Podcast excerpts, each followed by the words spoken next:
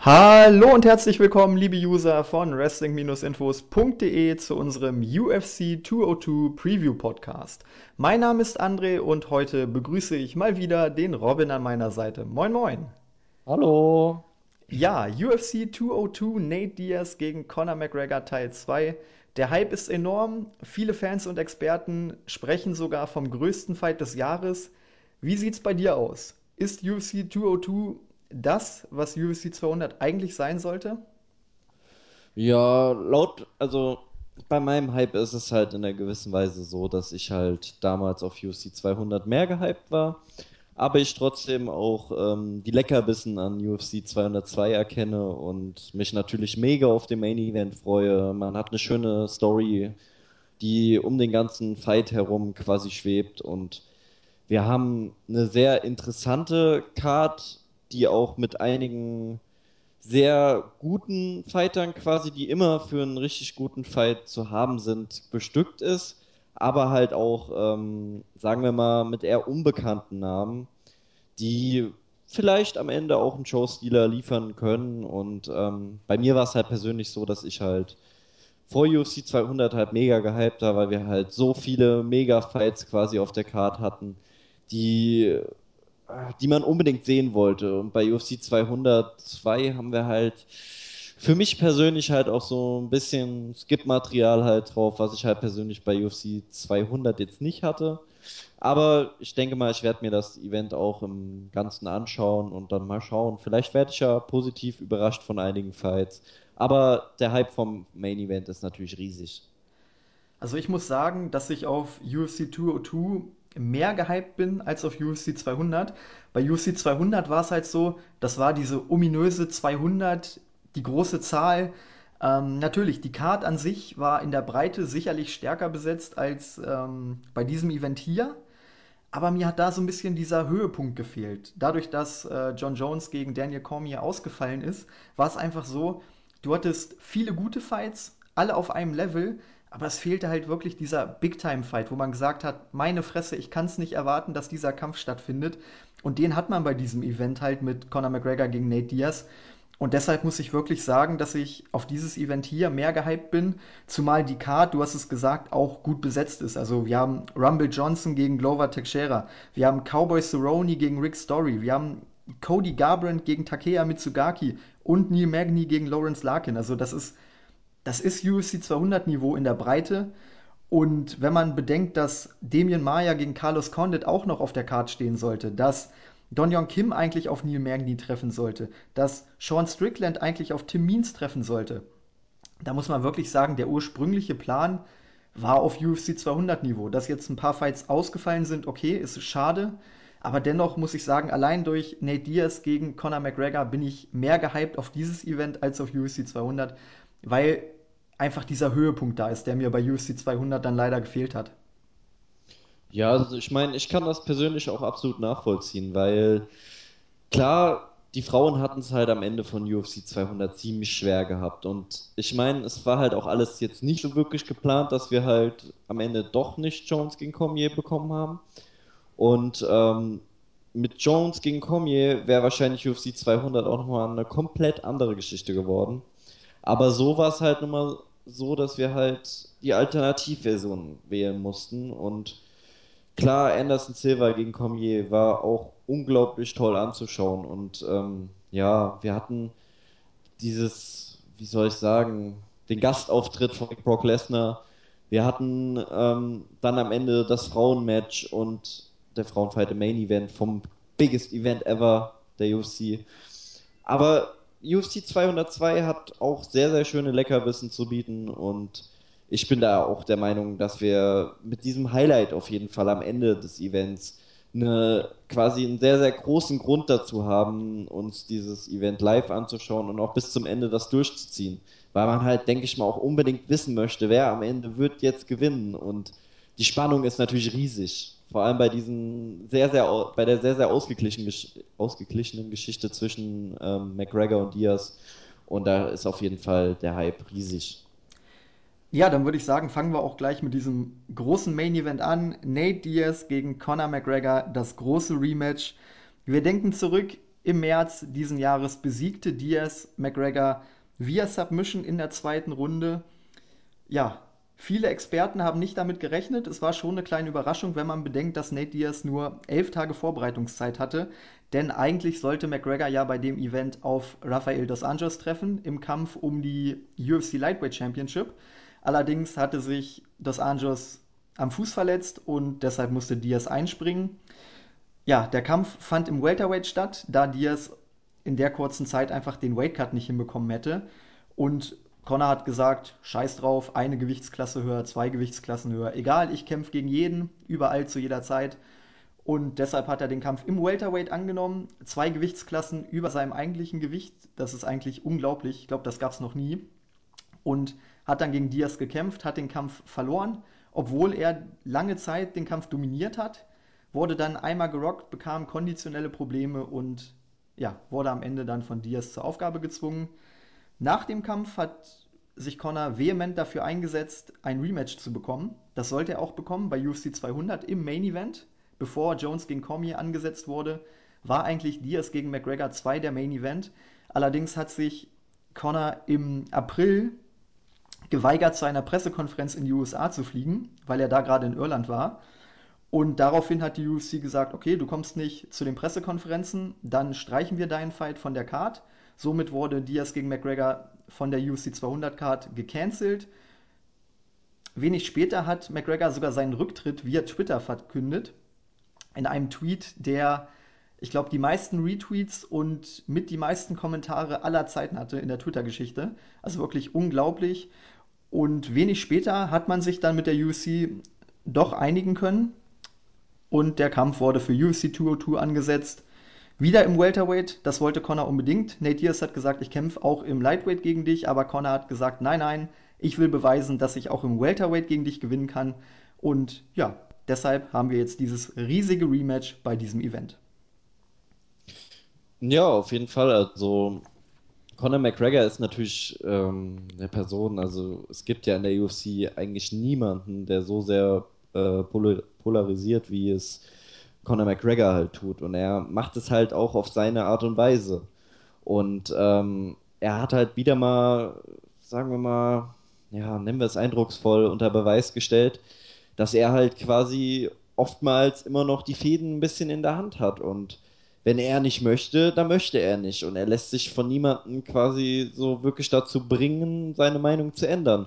Und er war der Meinung, dass er nicht da bei dieser Pressekonferenz auftreten möchte, obwohl das ja für die UFC-Fighter Vorschrift ist. Ich meine, man unterschreibt ja einen Vertrag und da ist das durchaus auch in diesem Deal mit äh, drinne, dass man dann auch auf diese Pressekonferenzen halt anwesend sein sollte und da auch auftauchen muss. Aber Conor McGregor hat sich halt mal wieder sein eigenes Regelbuch quasi geschrieben und hat ähm, nach seiner eigenen Faust gehandelt und hat dann auch das genutzt, was er am besten kann. Er hat die Medien genutzt und ähm, um quasi seinen Unmut ähm, unter die Leute zu bringen und hat das in diesem Tweet halt nochmal unter Beweis gestellt und hat dadurch mal so die ganze MMA-Welt auf den Kopf gestellt. Und ich denke, damit hat er auch durchaus Dana White so ein bisschen vor den Karren gefahren. Und man musste halt eine Einigung finden, weil er ist halt immer noch so der größte Money-Magnet, den man derzeit hat in der UFC. Und ich denke, man wird ihn halt auch nicht so einfach gehen lassen, vor allem wenn man halt auch noch einen gültigen Vertrag hat. Da wäre man ja am Ende schön doof, auch wenn das natürlich ein sehr divahaftes Verhalten von McGregor ist, aber er weiß halt schon ganz genau, wie er sich verhalten muss, um das zu bekommen, was er halt haben möchte. Und sei es drum, wenn das am Ende heißt, den Fight auf UC 202 zu verlegen. Naja, ich fand aber seine, seine Begründung durchaus verständlich. Also er hat ja gesagt, dass ihm die vielen Mediaaktivitäten im Vorfeld zum ersten Fight einfach zu viel geworden sind und er dadurch auch ein bisschen den Fokus verloren hat. Und er wollte dieses Mal wirklich intensiv trainieren, ein intensives Fightcamp durchführen und das war eben genau im April. Und er hat gesagt, im Mai komme ich gerne zu den Pressekonferenzen, wir können da gerne die Promo-Trailer drehen und so weiter und so fort. Nur eben nicht im April, weil ich wirklich die vier Wochen im April mein Trainingscamp voll durchziehen möchte, um in bestmöglicher Form zu sein im Kampf gegen Nate Diaz. Ich meine, das ist schon verständlich, dass die UFC natürlich anders denkt, ist klar. Gerade im Hinblick, es war UFC 200, das größte Event aller Zeiten. Ähm, ja, da sind einfach zwei Welten aufeinander getroffen, die nicht auf einen Nenner kommen konnten. Und von daher verstehe ich, dass, dass die UFC sauer war. Ich verstehe aber auch, dass Conor McGregor sauer war, ähm, dass er dann die UFC ein bisschen getrollt hat und die Experten und die Fans natürlich auch. Ja, er hat bei Ariel Helwani in der MMA-Hour gesagt, dass es wirklich zu keiner Zeit ernsthafte Rück, äh, Rücktrittsgedanken gab, sondern er wollte wirklich damit einfach mal nur ein Zeichen setzen. Das ist ihm definitiv gelungen und letztendlich konnte man sich ja doch auf den Fight einigen. Von daher denke ich, sollte man da jetzt auch nicht zu viel draus machen. Allerdings merkt man schon, dass zwischen der UFC und Connor nicht alles in Ordnung ist. Auch jetzt gestern bei der Pressekonferenz kam Connor wieder eine halbe Stunde zu spät. Ähm, Dana White hat aber gesagt, ach, wir fangen trotzdem schon mal mit der Pressekonferenz an. Also man hat gezeigt, Connor, wir warten nicht auf dich, nur weil du später kommst. Die UFC hat einfach angefangen und ich weiß nicht, ob du es gesehen hast, das Ganze ist ja ziemlich ausgeartet. Äh, es endete in einer Wasserflaschenschlacht, weil Nate Diaz irgendwann die Schnauze voll hatte und seinerseits gesagt hat, so jetzt hau ich einfach mal ab. Ähm, ja, auf jeden Fall eine sehr unterhaltsame Szenerie. Ich denke mal, Dana White fand es nicht so witzig, aber es dürfte den Fight auf jeden Fall noch weiter gehypt ha haben, weil wenn das in den Medien breitgetreten wird, ich denke, dann werden noch mehr Leute diesen Fight sehen wollen. Denn ich hatte den Eindruck, der Hype war bis zu dieser Woche nicht so groß wie beim ersten Fight, weil es eben auch jetzt eine lange Zeit dazwischen war. Es ist ruhiger geworden. Wir hatten UFC 200 dazwischen, den ganzen Skandal um John Jones, um Brock Lesnar. Der Fokus von Diaz gegen McGregor ist schon so ein bisschen verloren gegangen. Aber ich denke, in dieser Woche mit dieser Pressekonferenz dürften wieder alle Augen auf diesen, auf diesen Fight gerichtet sein. Und von daher, ja, denke ich schon, dass wir hier im Bereich der 1,5 Millionen Buys uns bewegen dürften. Ja, also ich denke halt auch, wie du schon sagtest, dass sich halt auch ähm, so der Heat so ein bisschen halt abgekühlt hatte. Vor allem nach der ganzen Geschichte. Ich meine, klar, McGregor war halt unglaublich heiß, so nach der ganzen Aldo-Geschichte und er war halt Conor McGregor, er ist halt kometenhaft aufgestiegen zum absoluten Topstar der Company. Und ähm, ja, dann verliert er gegen, Nick Di äh, gegen Nate Diaz. Und dann ist es halt am Ende so gewesen, wie, ja klar, wir hatten UFC 200 dazwischen, es ist jetzt viel Zeit vergangen und ähm, Connor war halt, denke ich mal, auch jetzt nicht so extremst äh, aktiv, wie er es halt jetzt vom ersten Fight war. Und er hat nicht so viel quasi davor noch Trash-Talking betrieben, wie er es halt sonst gemacht hat. Und er hat ja auch ein bisschen dieses, dieses Gimmick so ein bisschen abgelegt, was er davor so ein bisschen aufgesetzt hatte, von diesem, ah, ich bin untouchable, mich kann niemand besiegen, ich habe den besten Fighter innerhalb von 13 Sekunden erlegt. Und ähm, dieses ganze äh, Gerede, was er halt vom ersten Fight gemacht hat, das hat er halt dieses Mal so ein bisschen in Grenzen gehalten. Und ähm, klar, er wollte wahrscheinlich auch diesmal ein bisschen seinen Fokus auch halten, weil man hat halt im ersten Fight gemerkt, dass das wahrscheinlich so am Ende der Grund war, warum er verloren hat. Dass er sich halt wirklich auch zu sehr am Ende auf seine Mindgames halt ähm, fixiert hat und er wirkte ja schon in gewissen Weisen wie so ein richtiger Psychopath. Also jetzt rein von seiner, von seinem Verhalten her.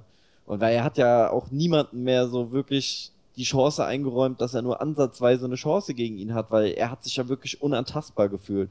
Und dann am Ende hat er auf der Matte gelegen. Und ähm, wir haben gesehen, er ist nicht unschlagbar. Und jeder MMA-Fighter ist irgendwie schlagbar.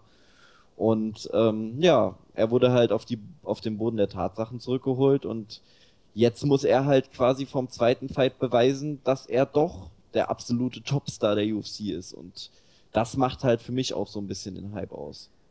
Ja, dann würde ich sagen, gehen wir gleich mal auf diesen ersten Kampf ein, aus der technischen Sicht, ähm, um dann in die Analyse des heute oder beziehungsweise des Fights am Samstag, ähm, um da reinzukommen.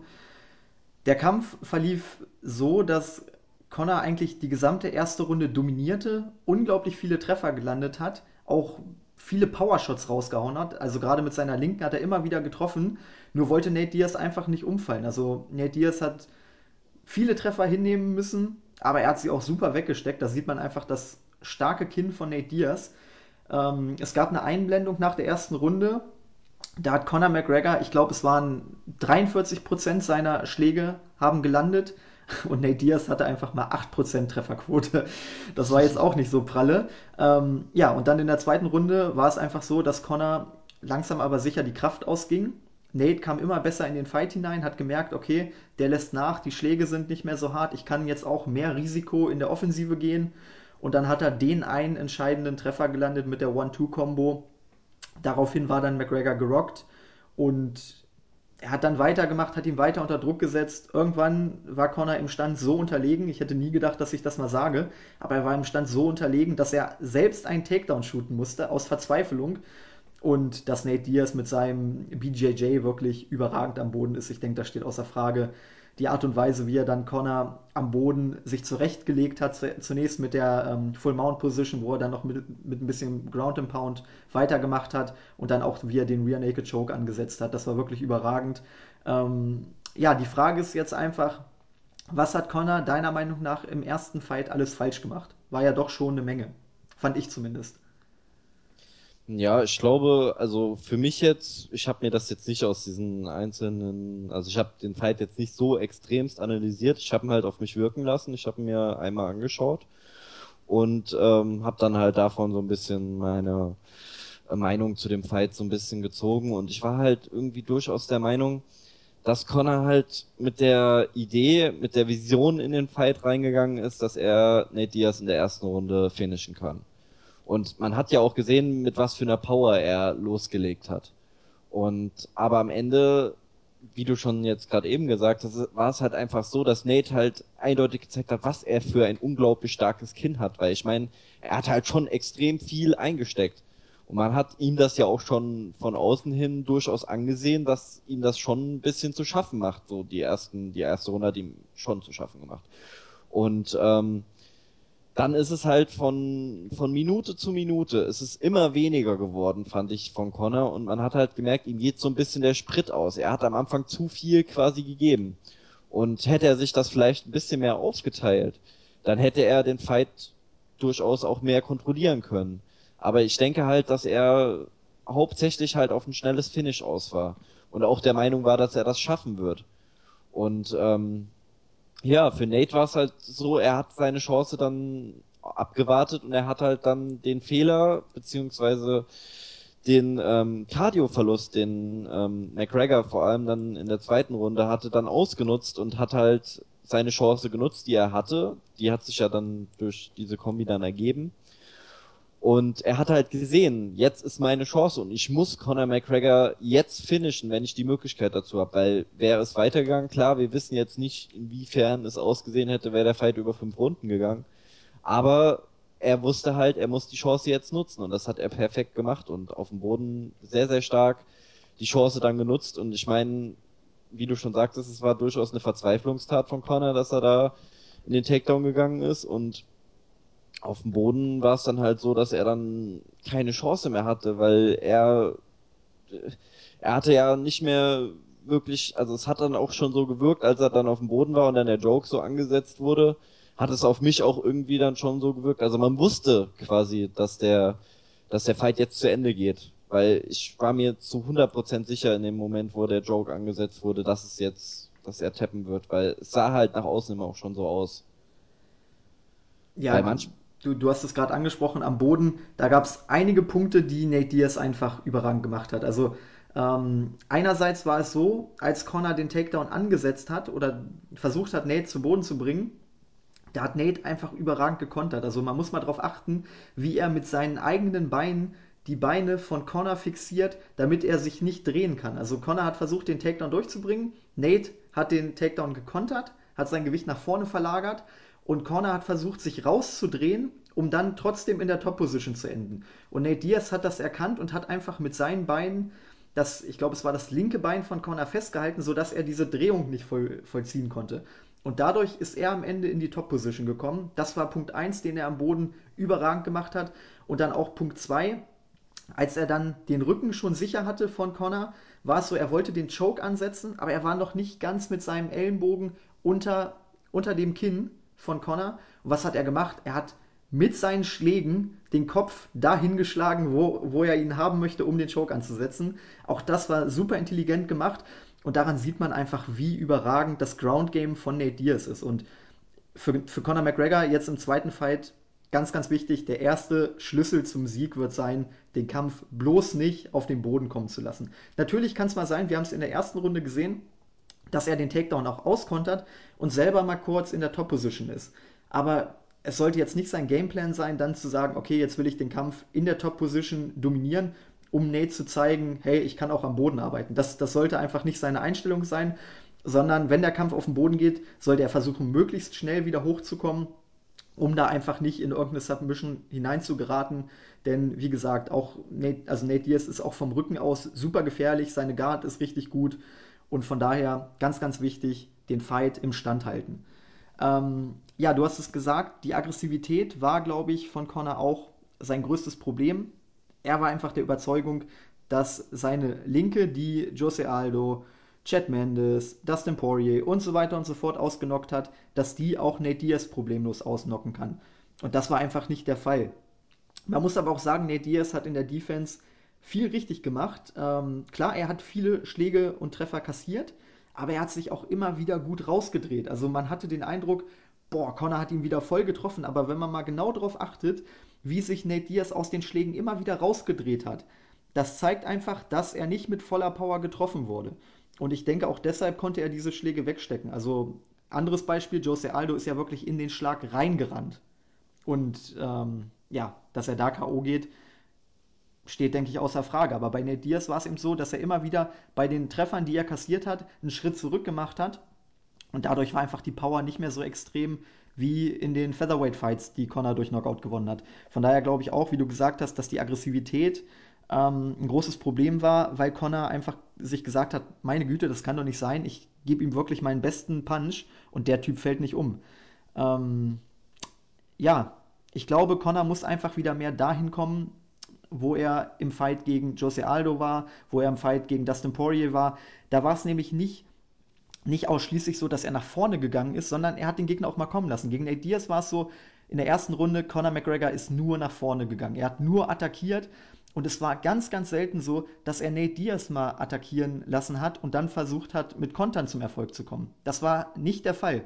Und so hat er auch Jose Aldo ausgenockt. Gegen Jose Aldo war es so, Aldo, ich meine, klar, die Kopfspielchen haben damit reingespielt, aber Aldo hat sich von Anfang an gesagt, ich lege jetzt los und ich prügel den Typen in Grund und Boden.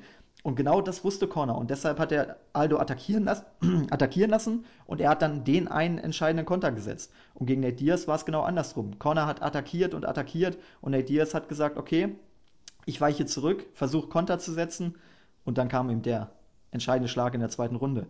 Ähm, deshalb, also Connor muss einfach sich auch wieder mehr darauf berufen, den Gegner auch mal was machen zu lassen, um dann mit seinem, mit seinem Head Movement, mit seinem Footwork, er ist wirklich ein Meister der Bewegung. Und das hat man im Kampf gegen Nate Diaz nur ganz, ganz selten gesehen, dass er einfach mal mit seinem Movement Konter setzt, Angles kreiert. Das war leider nur ganz, ganz selten der Fall. Und ich denke, auch das wird wichtig sein im, im zweiten Fight. Ja, auf jeden Fall. Also ich denke auch, dass Connor durchaus aus seinen Fehlern gelernt hat in einer gewissen Weise, weil ähm, ich bin halt der Meinung, er hat sich halt, denke ich mal, schon einen Kopf drüber gemacht, dass in dem Fight er durchaus sehr ersichtliche Fehler gemacht hat und dass er sich meiner Meinung nach auch sehr, sehr, sehr, sehr selbstsicher vor dem ersten Fight war. Und er ist halt, denke ich, auch der Meinung, dass halt seine Fähigkeiten über den von Nate Diaz stehen und dass er Nate Diaz auf jeden Fall besiegen kann. Und ich denke, deswegen wollte er auch jetzt unbedingt nochmal beweisen, hier, ich gehe auch nochmal mit dir ins Welterweight und ich werde dich diesmal besiegen. Weil ich diesmal einfach meinen Fokus halten werde und diesmal auf meine Fähigkeiten setzen werde. Die ich ja eigentlich habe. Und ich denke, das wird's halt durchaus den Fight noch mal ein Stückchen schwerer für Nate Diaz jetzt beim zweiten Mal machen. Vor allem, weil diesmal auch der Druck auch ein bisschen auf Diaz in einer gewissen Weise ja liegt, weil vom ersten Fight war er, er wirkte wie ein Übergangsgegner, weil klar, der Fight gegen Los Anjos war eigentlich angekündigt und jeder hat mit McGregor gegen Los Anjos gerechnet und dann elf Tage davor wurde es auf einmal umgeswitcht und es hieß auf einmal McGregor gegen Nate Diaz und auf einmal hieß es Welterweight. Und ähm, diesmal ist es halt so, für Nate Diaz ist halt mittlerweile durchaus ein Name für viele Leute, die auch, also besonders jetzt auch für die Casual-Fans. Und ähm, er muss halt jetzt auch beweisen, dass das jetzt nicht so ein One-Hit-Wonder war und dass er weiterhin an der Spitze des Sports quasi stehen kann und nicht nur dieser überdurchschnittlich Gute ist, sondern wirklich einer der Besten. Und ich denke, das wird auch ein bisschen dieses Mal Nate Diaz ein bisschen Probleme bereiten. Trotzdem sehe ich die Chancen sehr, sehr ausgeglichen vor diesem Fight. Ja. Ja, also da würde ich dir auf jeden Fall zustimmen, dass Nate Diaz mittlerweile ein absoluter Topstar ist. Weil, wenn man auch sich jetzt mal so die Foren durchliest, dann ist es, früher war es immer so, ja, Nate ist der Bruder von Nick und jetzt ist Ja. es wirklich so, Nick ist der Bruder von Nate. Also mittlerweile ist Nate wirklich ein größerer Star als Nick Diaz und du hast es gesagt, Druck natürlich. Ich würde aber trotzdem nicht sagen, dass äh, Nate Diaz der Favorit in diesem Fight ist, auch wenn er den ersten Kampf äh, gewonnen hat. Denn in der ersten Runde hat man gesehen, dass Connor technisch ihm überlegen ist. Also im Stand Eindeutig. Genau, im Stand ist es einfach so, dass Connor die Vorteile hat. Am Boden ist es genau umgekehrt. Da wird Nate stärker sein. Aber im Stand ist es ganz wichtig für Nate, dass er aggressiv nach vorne pusht, dass er versucht, den Kampf auf ein Level zu bringen, wo Connor seine technischen Vorteile nicht mehr ausspielen kann. Also er muss wirklich, das klingt jetzt komisch, aber er muss schmutzig kämpfen, wild kämpfen. Das ist Nate Diaz. Nate Diaz ist jemand mit einem guten Kinn, der kann auch mal einen Treffer wegstecken, das haben wir gesehen. Und er ist am stärksten, wenn der Gegner eben nicht einen kontrollierten Fight führen kann. Connor ist so gut in seinem Distance Management, dass Nate Probleme hat, Treffer zu landen. Das konnte man in der ersten Runde sehen. Und von daher muss Nate wirklich versuchen, immer nach vorne zu pushen. Er braucht keine Angst haben vor Takedowns. Wie gesagt, am Boden hat er klare Vorteile. Von daher braucht er sich da keine Sorgen machen. Und auch ansonsten seine Striking Defense ist sehr gut. Ich hatte es vorhin erklärt mit der Shoulder Roll, wie er sich immer wieder rausdreht. Von daher für ihn ganz, ganz wichtig, nach vorne pushen, aggressiv sein, in die Pocket Range, wie es so schön heißt, kommen und da einfach Conor McGregor treffen und unter Druck setzen. Weil ich glaube schon, wenn Conor McGregor unter Druck gerät, klar, er ist ein guter Counter-Striker, ich hatte es vorhin gesagt, aber er ist auch verwundbar. Und deshalb dürfte das auf jeden Fall ein ganz wichtiger Schlüssel zum Erfolg sein für Nate Diaz. Der zweite Schlüssel, hatten wir schon drüber gesprochen, ist einfach sein Ground Game. Da sollte er auf jeden Fall auch wieder versuchen reinzukommen, dass er den Fight zu Boden bringt und dort dominieren und vielleicht sogar finishen kann. Und das dritte, den Rhythmus stören. Auch das ist ganz wichtig, hatte ich ja eben auch schon gesagt, dass er Connor nicht in seinen Rhythmus kommen lässt. Im ersten Fight war es so, in der ersten Runde, Connor hat das Ding dominiert, er war voll in seinem Rhythmus, hat etliche gute Treffer gelandet. Und das sollte Nate nicht nochmal zulassen, weil ich glaube schon, dass Connor jetzt nicht mit so viel Power attackieren wird wie im ersten Kampf, sondern er wird das mehr kontrollieren. Und wer weiß, wenn der Kampf in die dritte, vierte Runde geht und Nate muss in jeder Runde diese Treffer einstecken, die er im ersten Kampf nur in der ersten Runde einstecken musste. Wer weiß, ob er dann immer noch so ein gutes Kind hat. Von daher auf jeden Fall auch ganz wichtig, dass er Connor auf keinen Fall in seinen Rhythmus kommen lässt. Ja, ich denke das auch auf jeden Fall. Also er muss halt schauen, dass er halt auch in gewissen Weisen so die, die Punkte halt nutzt, die er im ersten Fight hatte. Weil er hat ja die Fehler, die McGregor gemacht hat, ausgenutzt. Und ich denke, das muss er jetzt auch im zweiten Fight machen. Weil der Fight wird zwar anders verlaufen, da bin ich mir sehr, sehr sicher, wie jetzt der erste Fight. Also jetzt vom Aufbau generell und vom Ablauf. Aber ich denke, es werden sich auch diesmal wieder Fehler ergeben, wenn Nate Diaz den Fight lang genug halten kann. Und ich sehe durchaus auch die Chancen von Nate Diaz sehr, sehr hoch, wenn es halt ein bisschen länger gehen wird. Wenn er halt nicht so viele Treffer kassiert, klar. Wenn er jetzt Runde für Runde nur am Kassieren ist, wird er in der fünften Runde auch nicht mehr groß was landen können. Aber ich sag mal, wenn er einen ziemlich ausgeglichenen Fight vielleicht leicht unterlegen halten kann, bis äh, zur vierten, fünften Runde, dann wird, durchaus, wird er durchaus Möglichkeiten haben, weil wir müssen halt schauen, wir müssen sehen, wie konzentriert McGregor an die ganze Geschichte rangeht und ob McGregor sein Tempo, was ihn ja auch in einer gewissen Weise auszeichnet, ähm, so halten kann halt über das ganze, über die ganze Bandbreite. Und klar, er wird diesmal jetzt nicht so aggressiv agieren, wie er es halt im ersten Fight getan hat, aber ich denke trotzdem, dass ihm die vielen Runden doch durchaus äh, zu schaffen machen werden, wenn Nate Diaz so lange durchhalten sollte. Ja, ich gucke hier gerade noch mal in meine Analyse. Ähm, Kondition, absolut ein ganz wichtiges äh, Thema. Aber die Frage ist halt auch, welchen Conor McGregor werden wir sehen? Also ich denke mal, er hat jetzt in diesen äh, fünf Monaten an sich gearbeitet, er hat an den Schwachstellen gearbeitet, er hat gesagt, er könnte gegen Nate Diaz auch in einem Jiu-Jitsu-Match antreten. Das wage ich mal zu bezweifeln.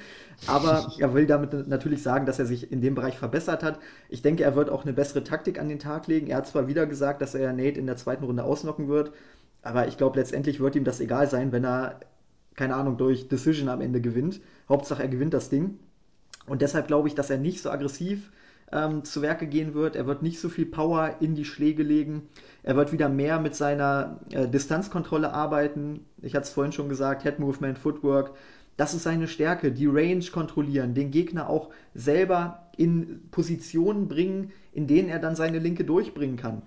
Äh, Stichwort Mind Games, Flimflam. Ich hatte es im Board, wer es noch nicht gesehen hat, in der Analyse äh, sehr gut erklärt ähm, wie Conor McGregor mit dem Gegner auch mental spielt während eines Fights, um eben seine Linke durchbringen zu können. Also das ist teilweise so, er versucht den Fokus des Gegners wegzulenken von ihm. Und gegen Nate Diaz im ersten Fight war es so, da ging es um den Leckkick. Connor hat einen Leckkick angesetzt. Dadurch hat Nate Diaz selber angefangen, über einen Leckkick nachzudenken. Und in dem Moment kommt von oben die Linke. Also es ist wirklich genial, wie Conor McGregor auch mit diesen Mind Games immer wieder Erfolg hat und seine Treffer landen kann. Und auch das wird ein ganz wichtiger Faktor sein. Mind Games. Hat es Nate Diaz geschafft, in den Kopf von Conor McGregor zu kommen? Hat es Conor McGregor geschafft, in den Kopf von Nate Diaz zu kommen? Ähm, diese Wasserflaschenschlacht auch wenn wir vorhin ein bisschen gelacht haben, ich glaube schon, dass die Spuren hinterlassen hat. Die Frage ist, bei wem hat sie mehr Spuren hinterlassen? Ähm, geht vielleicht doch wieder einer emotional in den Kampf und vernachlässigt seine Taktik? Das sind alles Fragen, die kann man jetzt vielleicht noch nicht beantworten, aber die werden am Ende vielleicht auch entscheidend sein.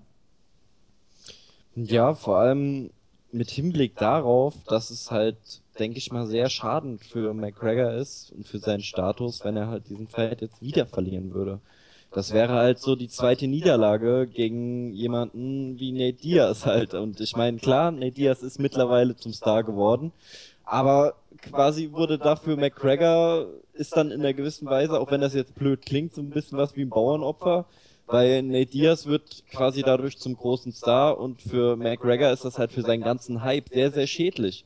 Weil er hat dann halt zweimal verloren. Klar, er hat in der Welterweight Division gekämpft und er ist immer noch der Featherweight Champion. Aber es ist halt trotzdem, er ist nicht mehr dieser unantastbare, dieser Glorious King so der UFC. Und natürlich, er muss auch irgendwann meiner Meinung nach mal wieder damit anfangen, in seiner Division zu kämpfen und nicht nur daran denken, irgendwie, hier, ich will Geschichte schreiben, ich will der einzigartigste Fighter aller Zeiten werden, sondern er sollte auch mal wieder dran denken, dass er halt immer noch Featherweight Champion ist und dass er auch immer noch in dieser Gewichtsklasse seinen Titel verteidigen muss und ähm, ich denke mal, so ziemlich jeder will McGregor gegen Aldo 2 auch sehen in Zukunft und ich finde, darauf sollte dann auch mal mehr Fokus gelegt werden und natürlich ist das nicht äh, sehr, sagen wir mal, voranbringend auch für seine Mindgames, die er mit seinen Gegnern spielt, wenn er halt mit einer mit zwei Niederlagen im Gepäck halt dann zum nächsten Fight anreist. Und ich denke, da wird auch durchaus ein kleiner Hintergedanke vielleicht ähm, auch damit spielen. Und klar, für Nate Diaz ist es, glaube ich, noch nicht mal so krass schädigend, wenn er jetzt den zweiten Kampf gegen McGregor verlieren würde. Klar, es würde Stimmen eröffnen, dass dann viele anfangen, oh, das war vielleicht ein One-Hit-Wonder und der muss sich jetzt auch beweisen.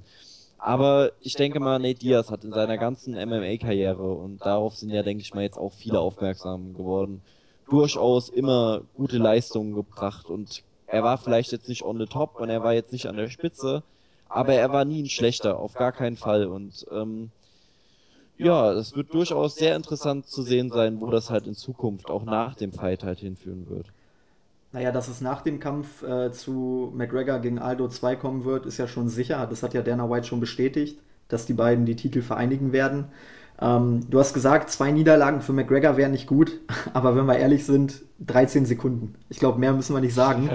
ähm, also für Jose Aldo, der kommt jetzt auch nicht viel gestärkter in den Kampf hinein. Ich meine, klar, er hat gegen Frankie Edgar gewonnen mit einer fantastischen Performance, aber Conor McGregor würde immer wieder diesen ersten Kampf ähm, als Argument bringen und von daher, ich glaube schon, dass man den Kampf auch mit zwei Niederlagen noch gut hypen könnte.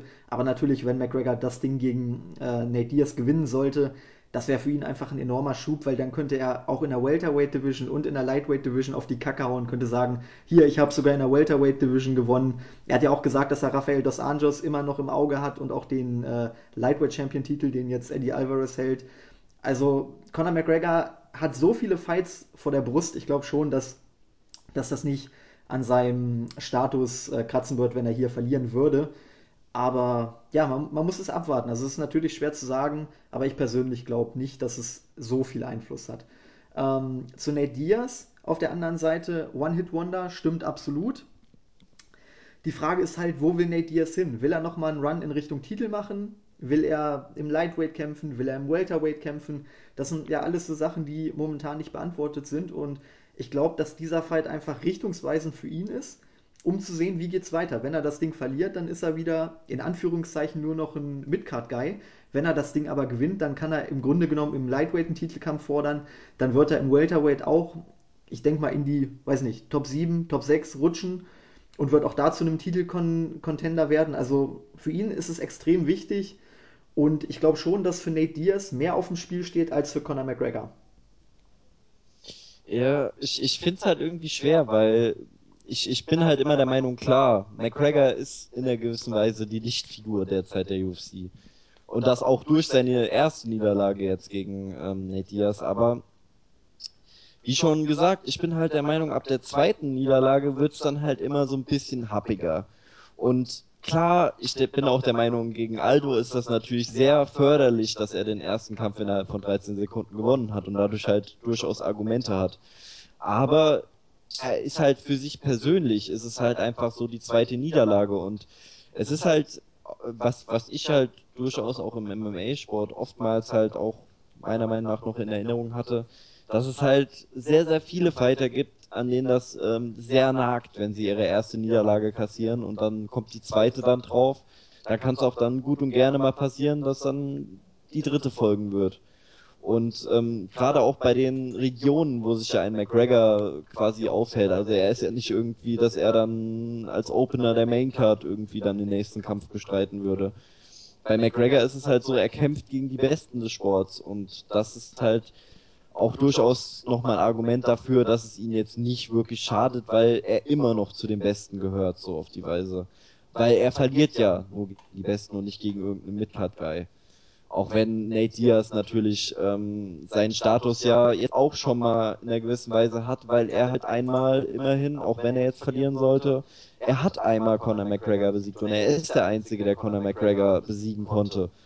Und ähm, das wird ihn, solange er der Einzige bleibt und Conor McGregor weiterhin die Lichtfigur bleiben wird in, in, dem, äh, in dem Sport und bei der UFC, dann ist es einfach so, Nate Diaz davon jetzt schon sehr, sehr profitiert hat und dass ihn seine Niederlage, denke ich mal, gar nicht mal so weit in diese Midcard-Geschichte wieder zurückpushen würde, sondern dass man mit Nate Diaz immer noch Money-Fights machen könnte. Vielleicht jetzt nicht mehr in der Größenordnung wie gegen McGregor, aber man hätte quasi immer noch Argumente dafür, einen Fight, äh, vielleicht jetzt sagen wir mal für ein Fox Sports Event zu hypen und dann richtig krasses Main Event zu drücken. Ich mir noch nicht mal sicher genau jetzt gegen wen, aber da wären immer noch Möglichkeiten da, um sehr, sehr gut zu verkaufen, meiner Meinung nach, mit Nate Diaz auch im Nachhinein, auch wenn er jetzt verlieren sollte.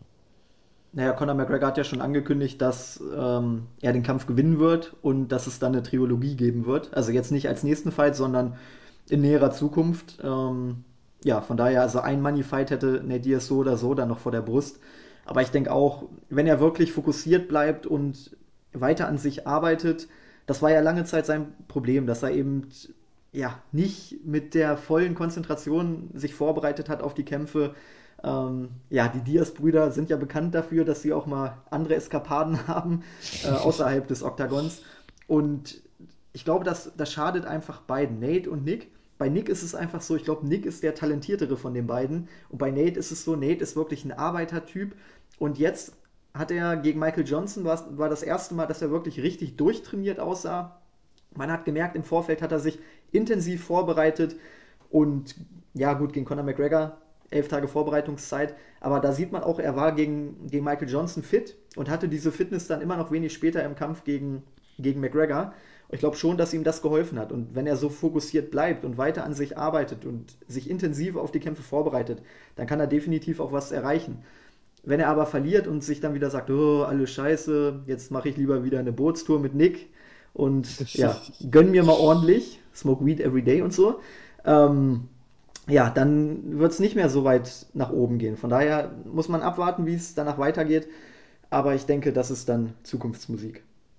Ja, auf jeden Fall. Also, aber es ist eine sehr, sehr interessante Geschichte, wo das Ganze halt hinführen wird und was halt alles um diesen Fight herumsteht und was uns dann auch alles nach diesem Event und nach dieser Nacht erwarten wird. Und das ist halt einfach, finde ich, das Schöne, was auch in einer gewissen Weise diese extreme Spannung davor ausmacht. Und es wird ein Wahnsinnsfight, der da auf uns zukommt und ich freue mich da auf jeden Fall schon sehr drauf. Genau, jawohl, dann kommen wir jetzt zur aller, aller, aller wichtigsten Frage. Wer gewinnt das Ding? Hm, ich glaube, dass es ähm, McGregor machen wird. Warum? Ähm, ja, also ich, ich finde, es ist sehr ausgeglichen. Also ich räume jetzt auch Nate Diaz Chancen ein, dass er den Fight gewinnen wird. Aber alleine weil ich der Meinung bin, dass McGregor viel fokussierter als vor dem ersten Fight in den Kampf gehen wird und er ihm halt einfach wirklich immer noch technisch überlegen ist. Auch wenn jetzt Nick Diaz technisch auch jetzt wirklich gar kein, äh, jetzt keine Null ist oder so. Und er hat schon durchaus was drauf und auch vielleicht sogar in seiner Gewichtsklasse zählt er durchaus mit zu den Besten, vor allem was sein Ground Game angeht. Aber ich bin halt der Meinung, dass äh, Connor sich sehr, sehr explizit so mit den Fehlern seines ersten Fights beschäftigt hat und auch ähm, Diaz, äh, Nate Diaz nochmal sehr, sehr extrem vor dem Fight halt analysiert hat und sich mit der ganzen Personalie und seinem ganzen Verhalten und seinem ganzen Stil beschäftigt hat. Und ich denke, das wird diesmal den, ähm, den entscheidenden Ausschlag geben, dass wir halt am Ende einen siegreichen Conor McGregor sehen werden. Vielleicht wird's Runde 4, vielleicht Runde 5, vielleicht gehen sie auch in eine Decision, aber ich gehe mal von aus, dass wir einen langen Fight sehen werden. Und ähm, ja, ich würde jetzt einfach mal rein vom Gefühl her mit einem TKO-Sieg in Runde 5. Ja, sagen wir, sagen wir Runde 5. TKO in Runde 5. Gehe ich von aus. Okay, also ich würde auch auf McGregor tippen, da sind wir uns einig. Allerdings glaube ich nicht, dass er Nate Diaz ausnocken wird. Ähm, ich weiß nicht. Ich, ich glaube, Nate Diaz ist einfach nicht klein zu kriegen. Und ich glaube nicht, dass er es schaffen wird, äh, Nate Diaz auszunocken. Nate Diaz hat auch in seinen 29 Kämpfen bisher nur einmal durch Knockout verloren. Und auch einmal durch Submission, aber ich glaube, das wird sowieso nicht zum Tragen kommen. Ähm, von daher, ich glaube, wenn Connor das Ding gewinnt, dann wird es eine Decision. Bei Nate Diaz sieht es ein bisschen anders aus. Connor hat bisher drei Kämpfe in seiner Karriere verloren, alle drei durch Submission. Deshalb würde ich mal sagen, ähm, ja, wenn Nate das Ding gewinnt, dann durch Submission. Bei Connor glaube ich eher an eine Decision. Ähm, zumal Nate da auch viele Niederlagen eingesteckt hat. Also man kann eigentlich sagen, bei Nate Diaz, wenn er gewinnt, dann vorzeitig und wenn er verliert, dann via Decision. Ähm, ich glaube einfach, dass Connor den Kampf deutlich mehr kontrollieren wird als noch im ersten Kampf, dass er nicht so aggressiv zur Sache gehen wird und dass er immer wieder auf Punkte kämpfen wird. Er wird nicht auf den Knockout gehen, sondern er wird auf Punkte gehen, Treffer landen, so dass er die Runden kontrolliert gewinnt und am Ende dann auch die Decision mit nach Hause nimmt. Ob sie jetzt einstimmig oder Split Decision wird, muss man gucken. Ähm, aber ich glaube schon, dass Connor einfach aufgrund seiner technischen Vorteile das Ding gewinnen wird. Nate wird versuchen, das Ding richtig schmutzig zu machen, aggressiv nach vorne zu gehen. Und ich glaube, dass Connor mit seinem Movement einfach gut genug ist, um dem zu entkommen und dann immer wieder mit der Linken durchkommen wird. Und ja, das Ding so gewinnen wird. Gut, ja, dann sind wir mit dem Main Event erstmal durch. Ich würde sagen, wir gehen weiter zum Co-Main Event des Abends. Auch das ist ein Fight, der eigentlich unfassbar ist und niemand spricht darüber. Also das ist schockierend. Ähm, Anthony Rumble Johnson gegen Glover Teixeira. Das ist die Nummer 1 im Contenders Ranking der UFC gegen die Nummer 2. Also im Grunde genommen kann man sagen, das ist hier ein Number One Contenders Fight. Und ich finde es ehrlich gesagt traurig, dass sich niemand für diesen Kampf interessiert, weil das ist wirklich ein absoluter Killerfight. Ja, also klar, es ist ein absolut würdiger Co-Main-Event. Ähm, für mich persönlich war es halt immer so in einer gewissen Weise gewesen, dass ich nie so wirklich in meiner Zeit jetzt so, in der ich die UFC verfolge, nie so wirklich mit Glover Teixeira warm geworden bin. Ich weiß nicht warum. ich bin, er ist auch irgendwie immer größtenteils so ein bisschen an mir vorbeigelaufen und ich war nie so wirklich auf seine Fights gehypt, dass ich halt sagen musste, hu, ich muss das jetzt unbedingt sehen. Und ähm, ich weiß jetzt noch damals, ich glaube gegen Rushard Evans war das, den er auch ja mal besiegen konnte. Den Fight hatte ich damals noch mal gesehen. Und ja, ich habe halt früher mal ganz gern ähm, Evans Fights gesehen, deswegen kam das dann zum Tragen und ja, deswegen war halt da auch bei mir jetzt so der Hype nicht so wirklich da, weil ich einfach mit Tejera nie so wirklich, äh, wie schon gesagt, nie so wirklich auf einer Wellenlänge, nie so wirklich warm geworden bin und klar, ich kann respektieren, dass es ein sehr, sehr guter Fighter ist, sonst wird er nicht auf der 2 stehen in der Division. Und ähm, ja, bin mal sehr gespannt, wie sich das Ganze entwickelt wird. Rumble ist natürlich immer gut für einen sehr, sehr spannenden Fight mit einem schönen ähm, Ending, mit einem schönen Knockout vielleicht am Ende, weil ich glaube, ähm, es gibt kaum Leute, die können so hart schlagen, wie es Rumble Johnson tut. Und ich denke, das wird, damit wird auch Tejera Probleme haben. Ähm, ich bin mal gespannt, inwiefern, vielleicht kann er ihn finishen. Vielleicht wird's äh, länger gehen. Ich bin wirklich mal gespannt. Ich denke, auch hier werden wir einen Fight sehen, der sehr viel ähm, Möglichkeiten haben wird. Und ich bin durchaus echt gespannt. Ich tue mich da auch sehr, sehr schwer, meinen Favoriten da auch in einer gewissen Weise auszuwählen. Ich, glaub, ich glaube einfach, dass der John Jones-Kampf Glover extrem geschadet hat, weil das war wirklich eine Vorführung über fünf Runden. Ähm, vielleicht liegt es daran, dass du sagst, okay, Glover ist nicht so mein Fall, weil ansonsten muss ich sagen, in seinen Kämpfen war er eigentlich immer überzeugend. Also egal ob gegen Rashad Evans, gegen Patrick Cummins, ähm, gegen Ovin St. Prue, wo er mit, ähm, mit einem Rear Naked Choke gewonnen hat. Also er ist jetzt nicht nur der Typ, der im Stand wie Rumble auf den Knockout geht, sondern er ist auch ein sehr, sehr guter Grappler. Und ich würde fast sagen, dass er im Vergleich zu Rumble der vielseitigere Fighter ist.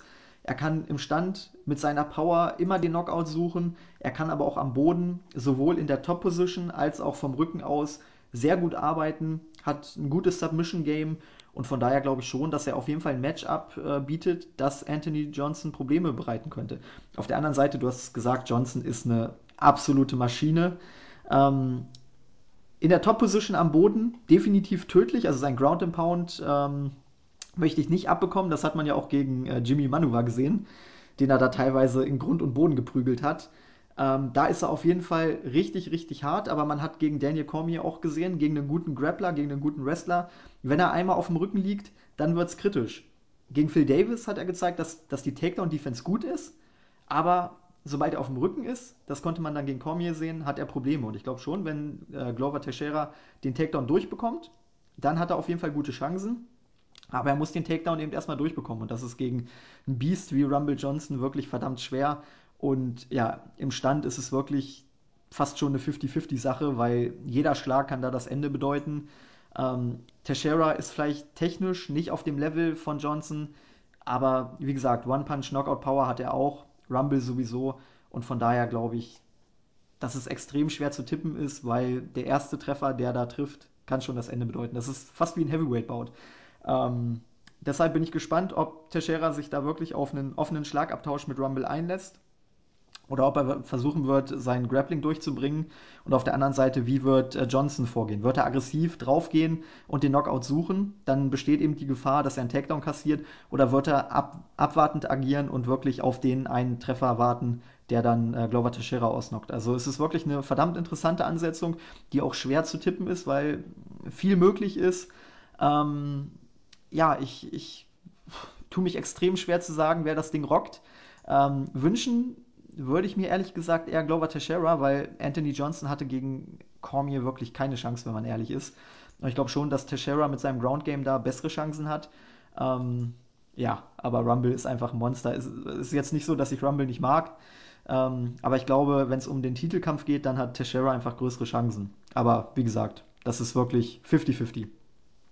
Es ist auf jeden Fall auch ein Titel-Eliminator, oder? Ja.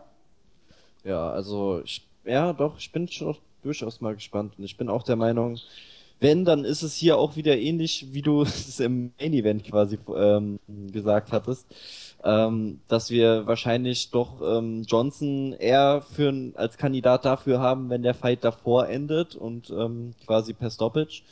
Und ähm, bei Teixeira haben wir wahrscheinlich doch eher die Chancen auch dabei, wenn es vielleicht ein bisschen länger geht. Und dann auch vielleicht über die Runden geht. Also so vermute ich das jetzt mal.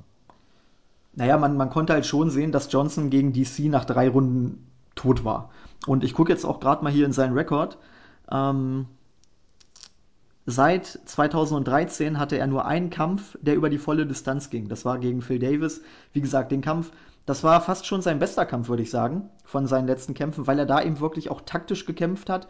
Er ist nicht voll auf den Knockout gegangen, sondern hatte schon Respekt vor den Takedowns von Phil Davis und hat die einfach klasse verteidigt und hat mit seinem Striking immer wieder die entscheidenden Treffer gelandet. Also, wenn er so gegen Glover Teixeira kämpfen wird, dann hat er sehr, sehr gute Chancen.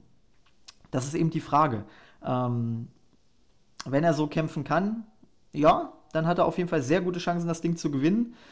Ähm, aber ich glaube, Teixeira ist einfach noch stärker als Phil Davis, einfach weil er kompakter ist. Ich glaube, er hat mehr Explosivität in seinen Takedown-Versuchen. Ähm, ich glaube schon, dass Teixeira den, den Fight zu Boden bringen kann und ja, da durchaus dominieren kann. Also mich würde es nicht wundern, wenn Teixeira das Ding am Ende via Decision gewinnt. Finish. DC hat es gezeigt, dass er in der Lage ist, äh, Johnson zu finishen. Teixeira hat auch ein gutes Submission-Game. Aber ich, ich glaube, dass er das Ding dann äh, via Decision gewinnt. Also wenn Rumble gewinnt, dann durch Knockout, vielleicht sogar in der ersten Runde. Ähm, bei Teixeira würde ich eher auf einen Decision-Sieg tippen. Ja, also wenn ich jetzt das Match tippen müsste und wie gesagt, wie ich schon erwähnt hatte, ich tue mich da extrem schwer bei dem Fight, würde ich sogar auch ähm, den eher riskanten Tipp gehen und würde sagen, dass es per K.O. in der ersten Runde endet und dass Johnson den Sieg holt. Wenn ich mich festlegen müsste. Gut. Einfach nur, weil Rumble Monster ist. Gut, dann sag ich Teixeira durch Unanimous Decision. Einfach damit wir auch mal ein bisschen Diskussionsstoff für, für unsere Review haben. Ähm, ja, noch irgendwas zu dem Fight? Oh, nee, eigentlich bin ich da. Gut, ja, dann kommen wir zum drittwichtigsten Fight des Abends. Ähm, auch ein Welterweight-Bout zwischen Rick Story und Donald Cowboy Cerrone. Auch das ein sehr wichtiger Kampf in der Welterweight-Division. Äh, Rick Story ist die Nummer 9 und Donald Cerrone die Nummer 14. Allerdings sollte man bei Cerrone bedenken, dass er aus dem Lightweight hochgewechselt ist. Im Lightweight ist er immer noch auf Position 6 also er ist definitiv ein Contender und ich denke, er wird sich auch in der Welterweight Division sehr gut zurechtfinden. Gegen Rick Story, interessante, schwierige Ansetzung. Was denkst du?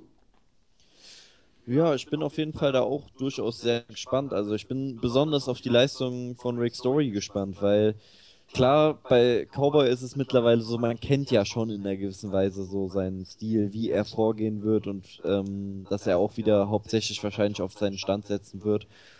Und ähm, ja, bei Rick Story ist halt für mich in einer gewissen Weise auch wie so eine kleine Wundertüte. Da bin ich ähm, auch mal gespannt, wie er sich schlagen wird. Ich denke mal, ähm, er hat auch durchaus seine Vorteile gegenüber Cerrone auf dem Boden. Und ähm, ja, es wird durchaus, denke ich mal, ein sehr interessanter Fight und auch wieder sehr offen. Das kann zum einen wieder nach rechts oder nach links gehen. Also da bin ich durchaus ähm, auch wieder leicht zwiegespalten und ähm, natürlich, man muss auch sehen, wie sich Cerrone jetzt ähm, in der neuen Gewichtsklasse schlagen wird und wie er quasi, ob er im Welterweight genauso agieren kann, wie er es in letzter Zeit im Lightweight getan hat. Er hatte ja, weiß nicht, ich glaube 2013 oder 2014 ja auch mal so eine Zeit gehabt, wo er nicht mehr so on the top war, wie er es jetzt im letzten Fight wieder war. Und ähm, er hat mir besonders jetzt in den letzten beiden Fights, ich glaube, es waren die letzten beiden gewesen, hat er mir wieder sehr, sehr gut gefallen. Und ja, man muss, man, äh, also meiner Meinung nach ist Cerrone eher ein Welterweight als ein Lightweight. Also, dass er überhaupt in der Lightweight Division gekämpft hat, äh, war meiner Meinung nach ungewöhnlich, denn vom Körper her ist er eindeutig ein Welterweight. Er hat auch einen Reichweitenvorteil von 5 cm im Vergleich zu äh, Rick Story und ist auch 5 cm größer. Also daran sieht man schon, dass äh, Cerrone für, fürs Lightweight einfach extrem groß, extrem lang und auch extrem schwer war. Ich denke, im Welterweight hat er nicht mehr so große Probleme mit dem Weightcut. Das dürfte ihm schon mal entgegenkommen, dass er sich einfach besser fühlt, fitter fühlt. Aber du hast es gesagt, Rick Story ist einfach eine Wundertüte. Der kann alles, der ist in jedem Bereich gut. Er ist vielleicht in keinem Bereich so wirklich überragend, aber er ist in jedem Bereich richtig gut ausgebildet. Und Deshalb glaube ich schon, dass es für Cerrone eine richtig eklige Ansetzung ist. Also in seinem ersten Kampf im Welterweight konnte er überzeugen gegen Patrick Cote. Beziehungsweise der erste war gegen äh, Alex Oliveira. Auch da konnte er überzeugen. Und jetzt zuletzt gegen Patrick Cote war überragend. Ähm, alle drei Runden ja. dominiert. Ich glaube, zwei oder drei Knockdowns gelandet und am Ende das Ding sogar durch TKO gefinisht. Also extrem überzeugend. Und da hat er schon mal gezeigt, was er im Welterweight alles leisten kann. Das Problem ist eben, dass Rick Story einfach ein ganz anderes Level ist als Oliveira oder als Cote. Deshalb bin ich sehr gespannt, wie er sich da präsentieren wird. Code, äh, Story kann am Boden den Kampf mit seinem Wrestling dominieren. Er kann aber auch mit seinem Boxen einen Kampf im Stand führen. Er ist jetzt vielleicht nicht so der Knockout-Artist, aber er kämpft extrem taktisch, sehr intelligent, sehr überlegt. Und ähm, gerade in der Defense ist er sehr gut. Also er steckt wenig Treffer ein und auch seine Takedown-Verteidigung ist richtig gut. Also ich glaube schon, dass das ein sehr guter Test ist für Donald Cerrone, um zu sehen, wo stehe ich in der Welterweight Division, habe ich Chancen auf einen Titelkampf. Ähm, denn an Rick Story sind schon andere gescheitert. Ja, also wie gesagt, ich bin halt vor allem auch immer so ein bisschen der Meinung, dass ähm, Rick Story ist halt ähm, ja eigentlich wie du schon sagst, also wie wir eigentlich jetzt schon festgestellt haben, jemand, der halt in jedem Bereich was ähm, zeigen kann. Und gerade das wird so, finde ich, den Fight so ein bisschen ausmachen. Wo werden wir ihn sehen? Klar, wir wissen, bei Cerrone sind die Stärken im Stand, aber wie wird sich der Fight entwickeln? Wird Story den Weg weiter mitgehen? Wird weiter im Stand versuchen, gegen Cerrone anzukommen? Was ich nicht hoffe und was ich auch nicht denke. Aber ähm, ich denke mal schon, er wird versuchen, vielleicht mit ein paar Takedowns zu arbeiten. Vielleicht wird er auf den Boden gehen.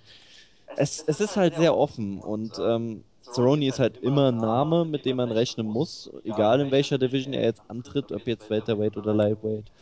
Und ja, der Hype durchaus auf dieses Match ist da. Könnte ein, richtig, äh, könnte ein richtiger Showstealer sogar am Ende werden, wenn das äh, wirklich äh, sich so darstellen sollte, wie man das sich erhoffen kann. Und ähm, ja, bin mal sehr gespannt auf den Fight. Also ich glaube ehrlich gesagt nicht, dass Rick Story sich auf ein Striking-Matchup mit Cerrone einlassen wird. Weil, wie gesagt, er ist kleiner als Cerrone, er hat einen Reichweiten-Nachteil. Cerrone kann den Kampf problemlos aus der Distanz kontrollieren. Story müsste immer wieder nach vorne pushen, um einfach diesen Distanznachteil wettzumachen. Und sich dann mal einen Konter zu fangen, das geht extrem schnell, gerade gegen einen Weltklasse-Striker wie Cerrone. Deshalb kann ich mir einfach nicht vorstellen, dass er sich da wirklich auf ein Striking-Matchup einlässt, sondern ich glaube, er wird versuchen, mit seinem Wrestling irgendwie durchzukommen.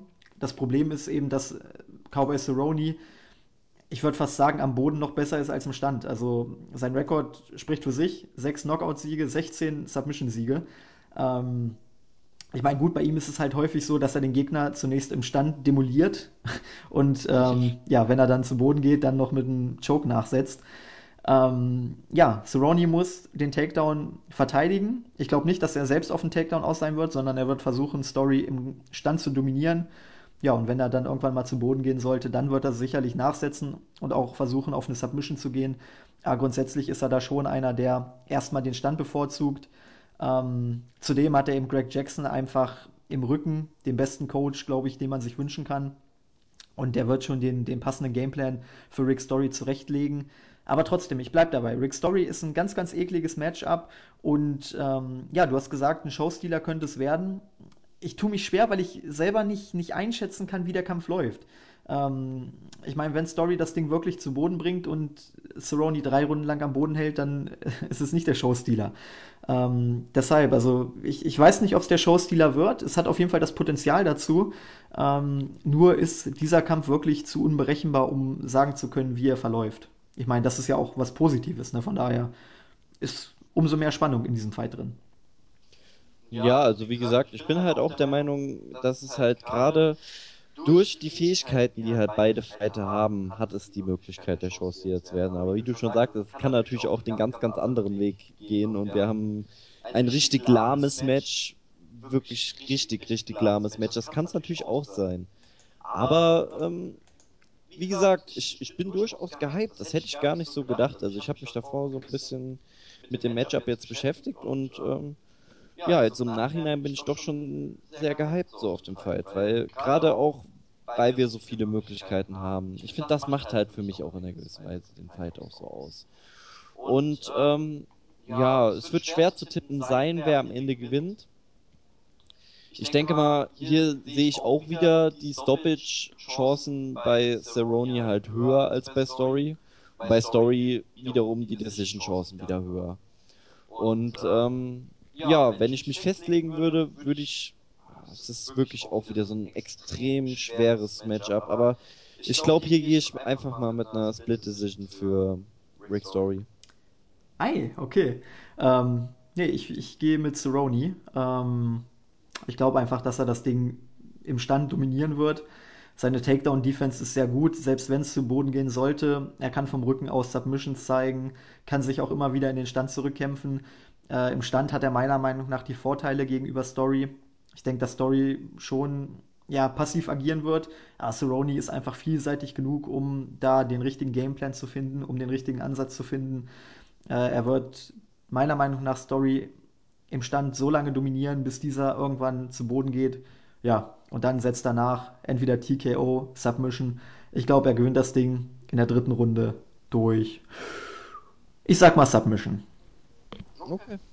Gut, ja, dann sind wir mit den drei Hauptkämpfen soweit fertig. Auf der Pay-Per-View-Card gibt es jetzt noch zwei Kämpfe mit äh, Jon Gulim gegen Mike Perry und Tim Means gegen Shabar Homasi. Bei dem Welterweight, das Problem ist, ich hatte es vorhin schon gesagt, dass ähm, ja, die Card von Verletzungen beeinträchtigt wurde. Also Tim Means sollte eigentlich auf Sean Strickland treffen, dafür ist jetzt Homasi eingesprungen. Und auf der anderen Seite hatten wir Jorn Gulim gegen Sultan Aliyev. Auch der musste leider verletzt ähm, absagen und daraufhin ist dann Mike Perry eingesprungen.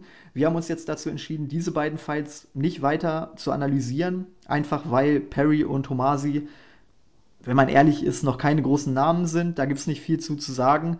Wir haben uns dazu entschlossen, lieber die beiden Preliminary Card Main Events zu analysieren. Das ist einmal auf der Fox Sports One Prelim Preliminary Card ist es äh, der Bantamweight-Bau zwischen Cody Garbrandt und Takeya Mitsugaki. Und der Headliner der UFC Fight Pass Prelims ist Neil Magny gegen Lawrence Larkin im Welterweight.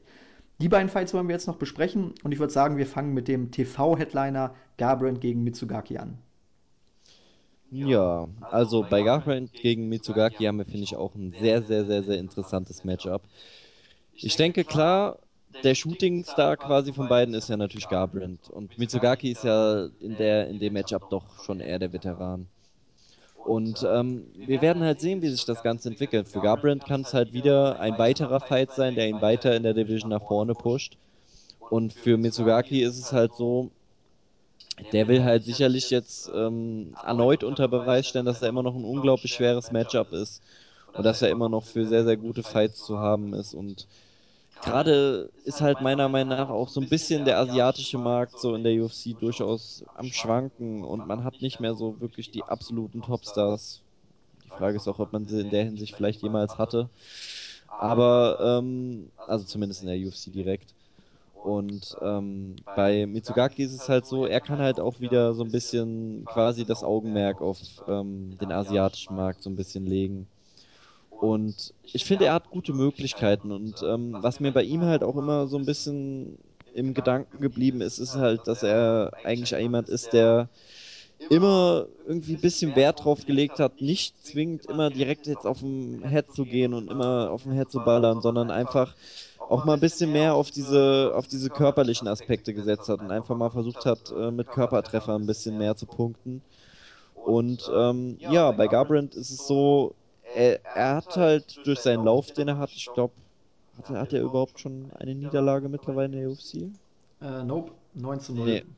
Genau, und ähm, deswegen denke ich, geht er halt auch mit einem unglaublich starken äh, Selbstbewusstsein in das Matchup rein. Und das macht es halt so unglaublich spannend, weil wir wirklich zwei richtig, richtig starke Fighter da haben. Und ähm, es kann halt auch wieder eine sehr, sehr richtungsweisende Geschichte sein. Wenn Garbrandt gewinnt, dann wird er sich äh, langsam oder sicher durchaus ähm, bei den Titelregionen da mal ein bisschen ankratzen und wird sich auch ins Gespräch bringen. Und für Mitsugaki kann es durchaus auch nochmal in Richtung Run gehen. Wenn er jetzt Garbrandt besiegt, wird er wieder, sagen wir mal, in einen Fight kommen, der ihn wieder interessant macht, der jetzt danach kommen wird. Aber mit dem Sieg gegen Garbrandt würde er sich durchaus wieder, würde er sich selber wieder zu Gesprächsstoff machen. Ja, also Mitsugaki ist für mich so der klassische Gatekeeper, wenn man ehrlich ist. Also er ist ein Typ, der ist nah an den Top 10 dran, ist ein Top 15 Fighter, aber ich weiß nicht, für die Top 10 reicht es dann am Ende nicht. Die großen Fights hat er in seiner Karriere auch immer verloren, egal ob es gegen Dominic Cruz war, ob es gegen Uriah Faber war, äh, Scott Jorgensen, also wirklich die Kämpfe, wo man sagt, okay, wenn er das Ding gewinnt, dann ist er ein Top-Fighter. Die hat er immer verloren. Ähm, die anderen Fights gewinnt er problemlos. Und das ist halt sein großes Problem. Er schafft einfach diesen letzten Schritt in die Top-Region der Bantamweight Division nicht. Und ich wage es zu bezweifeln, ob ihm das gegen Cody Garbrandt gelingt, weil Cody Garbrandt ist wirklich ein absolutes Top-Talent, wird von der UFC auch extrem gepusht, weil man einfach der Meinung ist, das könnte ein Typ sein, der Dominic Cruz Probleme bereiten könnte und außerdem Cody Garbrandt kommt aus dem Team Alpha Male und Dominic Cruz hat ja eine ganz spezielle Vorgeschichte mit dem Team Alpha Male. Von daher ähm, ja, sieht die UFC da sicherlich auch einen, einen schönen Headliner für ein Pay-Per-View, ähm, einfach um da noch ein paar Buys rauszuholen. Ich habe ihn zuletzt gesehen gegen Thomas Almeida. Da hat Garbrandt wirklich richtig überzeugt. Ich war ein großer Thomas Almeida-Fan und ich muss sagen, Garbrandt hat ihn, in, ich weiß gar nicht, in, innerhalb von drei Minuten in Grund und Boden geprügelt. Ähm, Garbrandt ist ein Fighter, der einen sehr fanfreundlichen Kampfstil hat, der im Stand unglaublich viel Knockout-Power besitzt, der aber auch ein gutes Wrestling hat. Das musste er bisher halt nur noch nicht einsetzen, weil seine Gegner auch Gegner waren, die hauptsächlich über den Stand kamen. Aber er kann eben auch gut grappeln. Ich meine, Team Alpha Male mit Chad Mendes, mit Uriah Faber, da sind auch Leute dabei, die ihm im Ground Game perfekt ausbilden können. Und ich glaube schon, dass er da richtig gut ausgebildet ist. Nur er konnte seine Skills halt bisher noch nicht unter Beweis stellen, weil ihm einfach da auch der Gegner für gefehlt hat. Takeya Mitsugaki ist jetzt leider auch ein Fighter, der hauptsächlich über den Stand kommt. Du hast es gesagt, seine große Stärke ist sein Boxen, gerade die Bodyshots sind knallhart.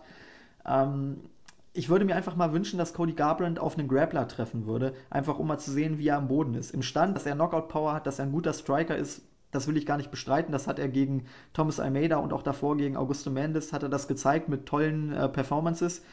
Aber ich würde halt gerne mal sein Ground Game sehen. Weil ich glaube, dass auch das sehr gut ist. Ähm, nur hat er es bisher halt noch nicht zeigen können. Ähm, ja, gegen Mitsugaki. Also für mich ist Garbrandt der klare Favorit in dem Kampf. Ich denke, das ist, sollte eben schon klar geworden sein. Wie Mitsugaki diesen Kampf gewinnt, sehe ich ehrlich gesagt nicht. Also im Stand ist Garbrandt für mich überlegen. Ich meine, Mitsugaki hat vielleicht einen Reichweitenvorteil, aber technisch sollte Cody Garbrandt da der bessere Fighter sein. Und wer weiß, wenn Garbrandt vielleicht merkt, okay, im Stand wird es vielleicht doch kritisch, dann bringt er vielleicht doch mal einen Takedown durch und bringt doch mal seine Top Control durch, was für mich persönlich sehr interessant wäre. Aber ich glaube, dass er Mitsugaki im, im Stand zerlegen wird. Und ja, deshalb sage ich auch Knockout-Sieg für Cody Garbrandt in der ersten oder zweiten Runde. Ja, also ich meine, ich gehe jetzt auch ähm, mit einem Stoppage-Sieg für Garbrandt, aber wie gesagt, ich bin halt der Meinung, man, also dass Mitsugaki durchaus die Möglichkeiten dazu hat, äh, einen richtig guten Fight zu liefern. Und ähm, ja, das macht es halt für mich durchaus spannend, diesen Fight. Und ähm, vielleicht sehen wir ja auch eine Überraschung. Also da, ich, ich bin halt der Meinung, dass halt Mitsugaki durchaus für eine Überraschung gut sein könnte. Und ähm, ja, wir hatten bisher neun Fights von seinem, von Garbrandt und er wirkt halt doch durchaus in einer gewissen Weise wie eine gute Version eines Sage Northcutt. Aber ähm, ja, vielleicht ist er ja wirklich diesmal eine, ein Fighter, der auch wirklich ähm, dieses UFC Pushing Extreme halt verdient und ähm, wir werden ihn vielleicht schon im nächsten Jahr dann gegen ähm, Dominic Cruz sehen, wenn sich das alles gut entwickelt. Und ich gehe auch mit einem TKO-Sieg für Cody Garbrandt, aber ich würde jetzt einfach mal zweite Runde sagen. Fun Fact: Cody Garbrandt hat in seinem ersten UFC-Kampf Marcus Brimage besiegt. Wer hat in seinem ah. ersten UFC-Kampf auch Marcus Brimage besiegt? Wahrscheinlich Sage Northcutt. Nope. Nee? Mystic Mag. Ah, okay.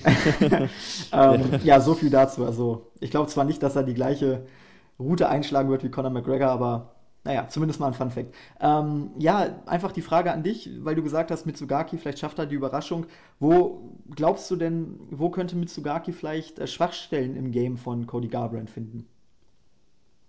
Also ich kann es mir durchaus, weil ich halt von Garbrandt ähm, auch jetzt noch nicht seine Bodenarbeit gesehen habe, kann ich mir vielleicht eine Möglichkeit im, auf dem Boden halt vorstellen. Oder wir sehen halt quasi die Überraschung, er landet halt wirklich den entscheidenden Treffer im Stand. Was halt klar, da wird Garbrandt seine Vorteile haben, aber Mitsugaki ist jetzt nicht schlecht im Stand. Er ist jetzt, ähm, ja, deswegen bin ich halt der Meinung, dass er da durchaus die Möglichkeit hat, vielleicht da mit einem überraschenden Punch einfach mal die Möglichkeit zu haben, seinen Gegner zu rocken oder ihn einfach über Dauer gesehen ähm, vielleicht dann zu einem sehr auszulaugen und dann ihn zu finishen.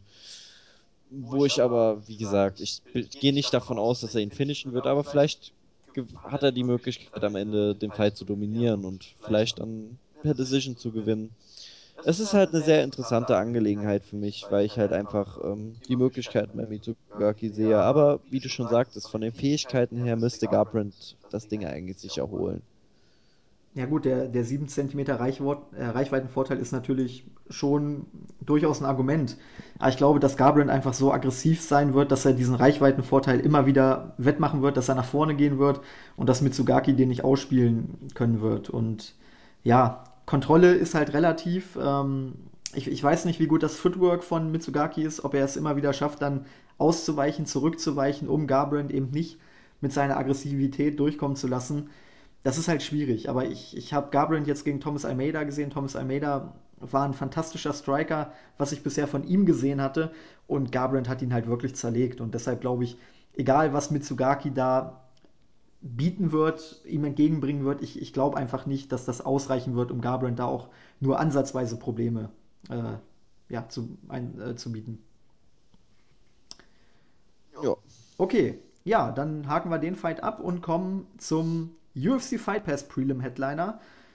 Wenn man ehrlich ist, ist das eigentlich ein Fight, der muss auf der Pay-Per-View-Card stehen. Also, wir haben hier zwei Welterweight-Contender, ähm, die sich im Bereich von Rick Story und Donald Cerrone befinden. Neil Magny vielleicht sogar noch ein bisschen weiter oben. Und deshalb ist es fast schon ein Skandal, dass dieser Kampf ein Fight Pass Prelim ist. Aber die UFC hat ja angefangen zu Anfang des Jahres den Fight Pass immer weiter zu promoten und auch immer bessere Fights auf dem Fight Pass zu machen.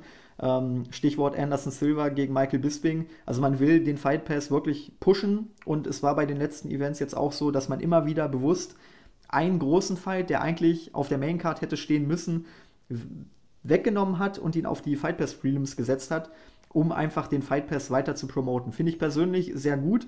Ist natürlich wiederum schade für den Pay-Per-View, klar. Aber so hat man über den gesamten Abend hinweg mehrere Höhepunkte und von daher kann ich damit durchaus leben. Ich meine, für uns ist es eh egal, wir schauen eh alles. ähm, ja, Neil Magny gegen Lawrence Larkin, was, was glaubst du? Ja, ich bin durchaus mal sehr gespannt. Ich habe jetzt ähm, von Lawrence Larkin, ich, ich war halt eigentlich überrascht quasi von seiner Persona, weil ähm, ich kenne ihn noch von ganz, ganz früher, so von den letzten Strikeforce Cards. Da war er ja auf jeden Fall ähm, noch als Light Heavyweight ja drauf gewesen. Und da fand ich ihn, muss ich ehrlich sagen, in dem Fight, den ich gesehen habe, ich glaube, es war gegen King Mo, wenn mich nicht alles täuscht, fand ich ihn richtig grauenhaft. Und ähm, dann ist er ja, jetzt wo er in die UFC dann gekommen ist, hat er ja den Weightcut gemacht und ist jetzt sogar runter bis ins Welterweight gegangen. Und ähm, seitdem muss ich sagen, dass ich ihn durchaus amüsant und eigentlich sogar sehr gut finde. Also es hat mich sehr überrascht. Vielleicht ist es halt wirklich so, dass ihm die äh, Gewichtsklasse um einiges mehr liegt als die, die er bei Strikeforce gekämpft hat. Und ähm, das macht ihn halt ähm, quasi zum Garanten in einer gewissen Weise für ein sehr, sehr gutes Match ab. So. Und ich bin halt sehr gespannt, wie das Ganze sich halt jetzt gegen ähm, Neil Magny halt ausspielt, weil ich finde halt, die beiden sind sich halt doch durchaus, vielleicht jetzt nicht ganz ähnlich, aber sie haben halt schon gewisse Parallelen, finde ich. Weil auch bei Neil Magny ist es so, meiner Meinung nach, dass er jemand ist, der ein bisschen später so gezündet ist. Und ähm, dafür aber jetzt in seinen letzten Fights halt durchaus auch absolute Feuerwerke abgeliefert hat und ähm, sich das Recht erkämpft hat, als ernsthafter Contender in der Welterweight Division ähm, Fuß zu fassen. Und gerade das macht es halt für mich ähm, auch diesen Fight so extrem spannend, weil klar, für mich ist New Magny in der gewissen Weise in dem Fight der Favorit. Aber ich bin halt der Meinung, dass es auch die Möglichkeit gibt, dass ähm, Lawrence Larkin den Sieg halt holen kann. Weil er halt die Möglichkeiten dazu hat. Er hat halt bewiesen, dass auch wenn man Fight nicht so gut läuft, dass er die Möglichkeit hat, auch wieder zurückzukommen und äh, wieder aufzustehen und den Fight dann halt später noch zu holen. Ich glaube, gegen, gegen Lombard. Ja, doch, gegen Hector Lombard.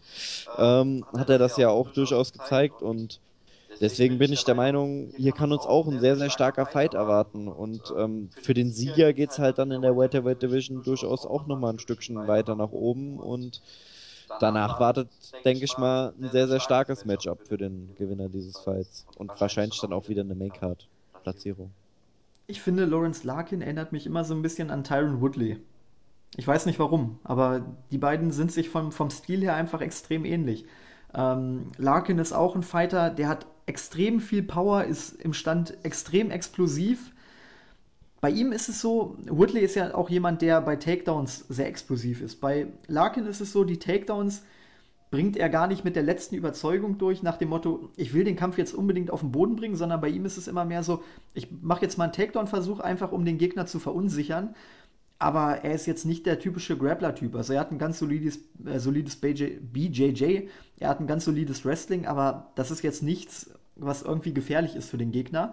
Aber er macht es halt immer wieder einfach, um den Gegner zu verunsichern.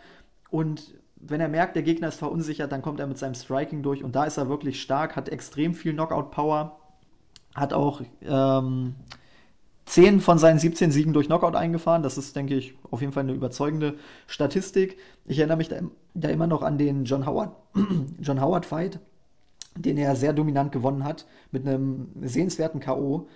Und ja, deshalb glaube ich schon, dass er im Stand auf jeden Fall Probleme für Neil Magny darstellt. Neil Magny ist aber ein Kämpfer, der extrem intelligent kämpft.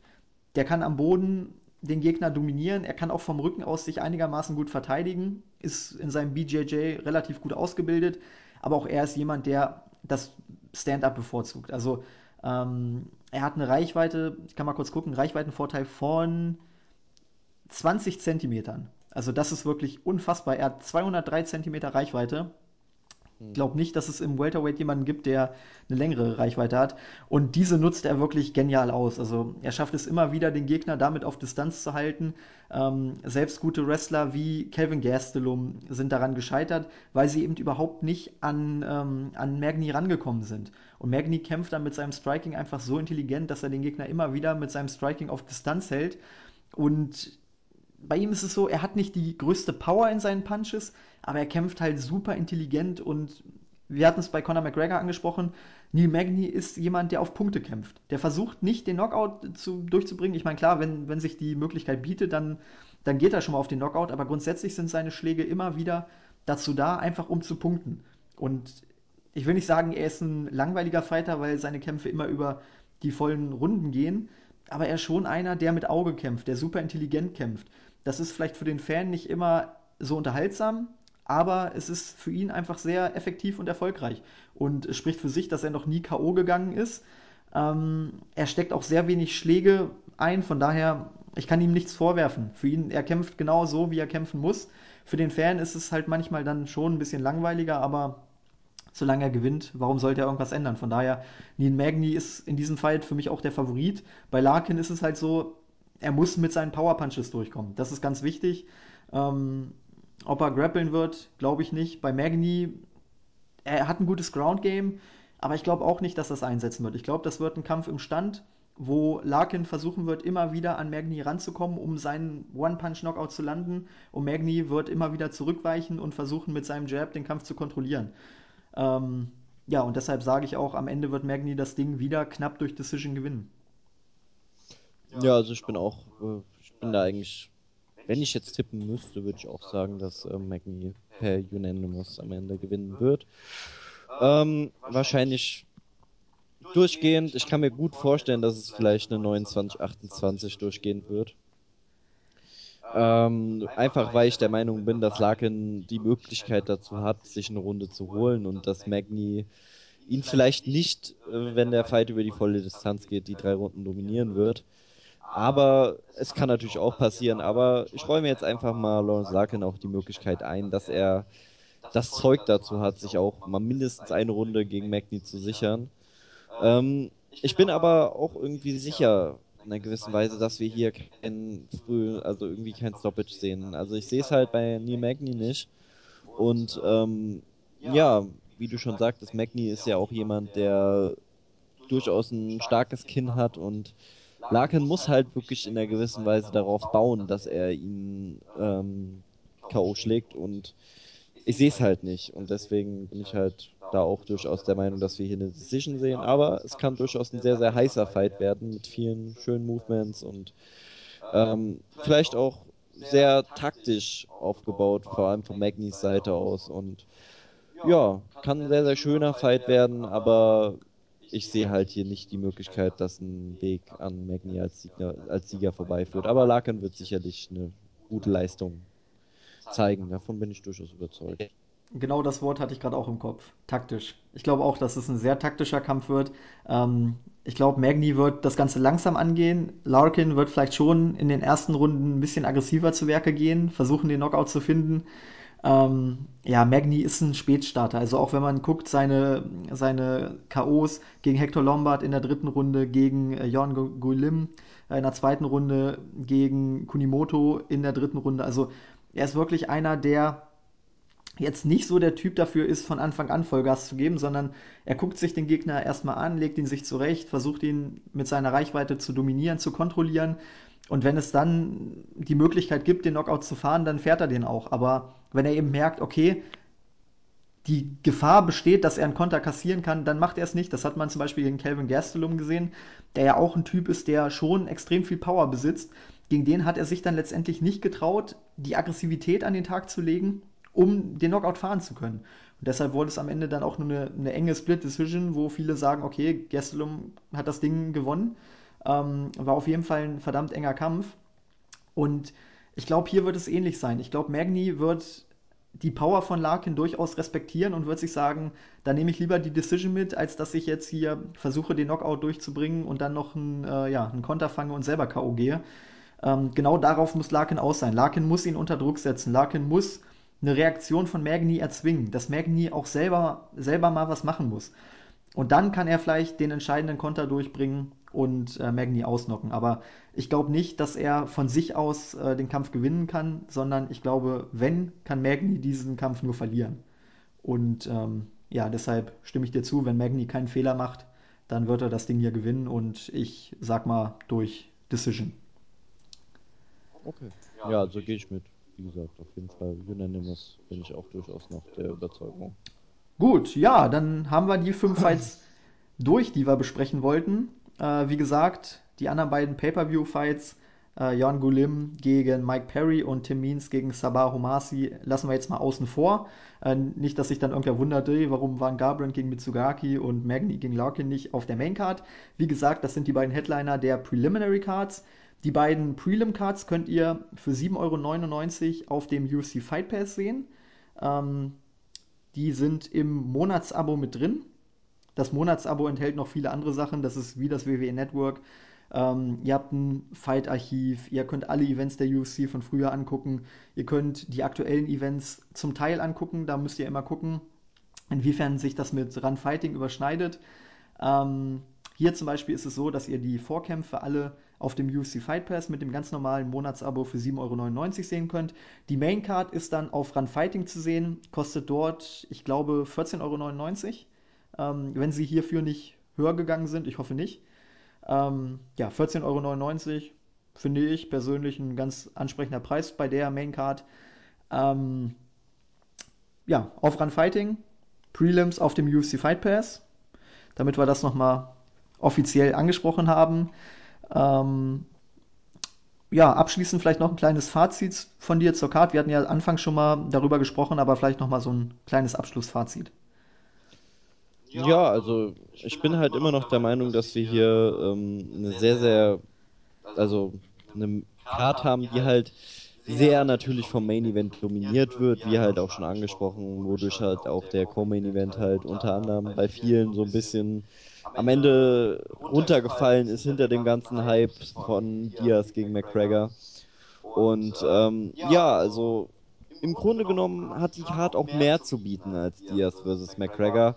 Aber das Hauptaugenmerk liegt natürlich darauf und darauf freuen sich die meisten Leute und das wird die, das wird die meisten Bayer anziehen, die unbedingt sehen wollen, wie die beiden nochmal ein zweites Mal gegeneinander antreten. Und ja, es sind sehr, sehr viele Fights natürlich auch wieder drauf, der richtungsweisend für die Zukunft sein können und ja, ich freue mich auf jeden Fall auf den Fight. Äh, auf die Card. Eine Frage ist mir noch eingefallen ähm, bezüglich der Atmosphäre. Äh, das Event findet ja in der T-Mobile Arena in Las Vegas, Nevada statt. Ich glaube, circa 20.000 Plätze bietet die Arena. Ähm, ja, jetzt in den letzten Tagen ging es darum, werden wieder viele irische Fans ähm, in der Arena erscheinen. Ist halt die Frage jetzt gerade mit den Olympischen Spielen, mit der Fußball-EM. Glaubst du wieder, dass wir genauso viele irische Fans sehen werden wie bei den letzten Events? Ich muss dir ehrlich sagen, dass ich sogar der Meinung, ja, okay. Ich, ich bin der Meinung, dass wir ungefähr wahrscheinlich wieder sogar genauso viele Leute da haben werden. Allein nur deswegen, weil halt McGregor es auch nach der Niederlage ja immer noch geschafft hat, sich immer noch im Gespräch zu halten. Und er hat ja seine feste Fanbasis. Und dazu kommen ja noch die ganzen Casual-Fans, die total auf McGregor abgehen. Und ich glaube, deswegen hat man es dann halt einfach so, dass wir auch dieses Mal wieder extrem viele Iren haben werden, die diesen Weg auf sich nehmen und nach Las Vegas reisen, um sich allein nur dieses Event anzuschauen und ihren Helden, ihren Volkshelden quasi zu unterstützen.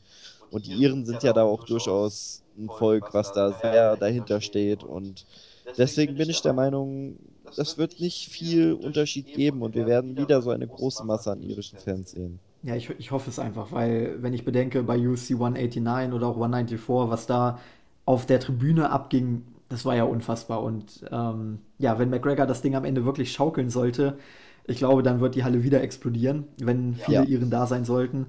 Und ja, allein wegen dieser Atmosphäre, den Fußballgesängen beim Weigh-In, ähm, ich wünsche es mir einfach, dass da möglichst viele Fans da sind. Ich denke, Diaz wird auch seine Stockton Boys mitbringen.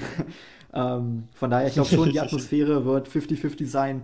Und ich glaube, die wird noch mehr kochen als beim, beim ersten Kampf. Von daher, ich, ich hoffe einfach, dass die Atmosphäre richtig abgehen wird und auch diesem Fight würdig wird. Weil bei UFC 200 war es eben auch so ein bisschen tolle Card, alles super. Aber die Atmosphäre war nicht auf dem Niveau von äh, Conor McGregor Fights und deshalb hoffe ich einfach, dass wir hier wieder diesen Gänsehautmoment erleben werden. For Little Dublin. Ja, also ich bin auch der Meinung, wir können, also das, das Potenzial ist auf jeden Fall da, dass wir diesen Gänsehaut-Moment halt am Ende von UFC 202 halt haben werden und besonders vielleicht auch jetzt vor dem Main Event. Weil ich glaube, gerade dieser Moment, wenn wir halt die Entrances sehen werden, wird auch wieder ein sehr, sehr toller Moment auf der Card sein. Wir werden einige Fights davor gesehen haben und durchaus dann wahrscheinlich sehr, sehr gehypt dann vor dem Main Event sein. Vor allem, weil wir halt wieder, wie du es schon ganz am Anfang erwähnt hattest, halt diesen richtigen Kracher halt drauf haben im Main Event. Und ich finde, gerade das macht halt auch eine Card aus. Wenn man dann halt sich das den ganzen Abend lang angeschaut hat und dann kommt nur noch der letzte Kampf und das ist dann wirklich das Finale und der Grund, warum man dieses, diesen Pay-Per-View sich gekauft hat, warum er da rein investiert hat, das, was man unbedingt sehen wollte. Und das bekommt man dann als letztes und ich denke, das ist halt für den Spannungsbogen auch extrem wichtig und ja, also wir werden sicherlich meiner Meinung nach diesen Gänsehaut-Moment wahrscheinlich haben. Höre ich da in dir den Joe Rogan sprechen?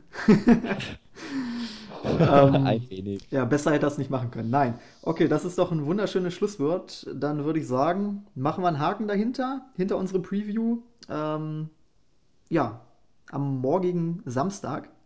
Die Preview soll eigentlich am Freitag kommen. Ähm, kommt noch eine große Preview mit Roundtable, mit Tippspiel und allem drum und dran, einfach um da nochmal kurz Werbung zu machen. Ähm, ja, hoffentlich seid ihr auch dann wieder mit dabei und hoffentlich seid ihr dann natürlich auch beim Event selbst mit dabei. Nicht vergessen, in der Nacht von Samstag auf Sonntag, der 20. auf den 21. August. Ähm, ja, wir beide hören uns dann wahrscheinlich bei der Review wieder. das hoffe ich doch. Mal gucken, ob Christos bis dahin aus dem Urlaub zurück ist.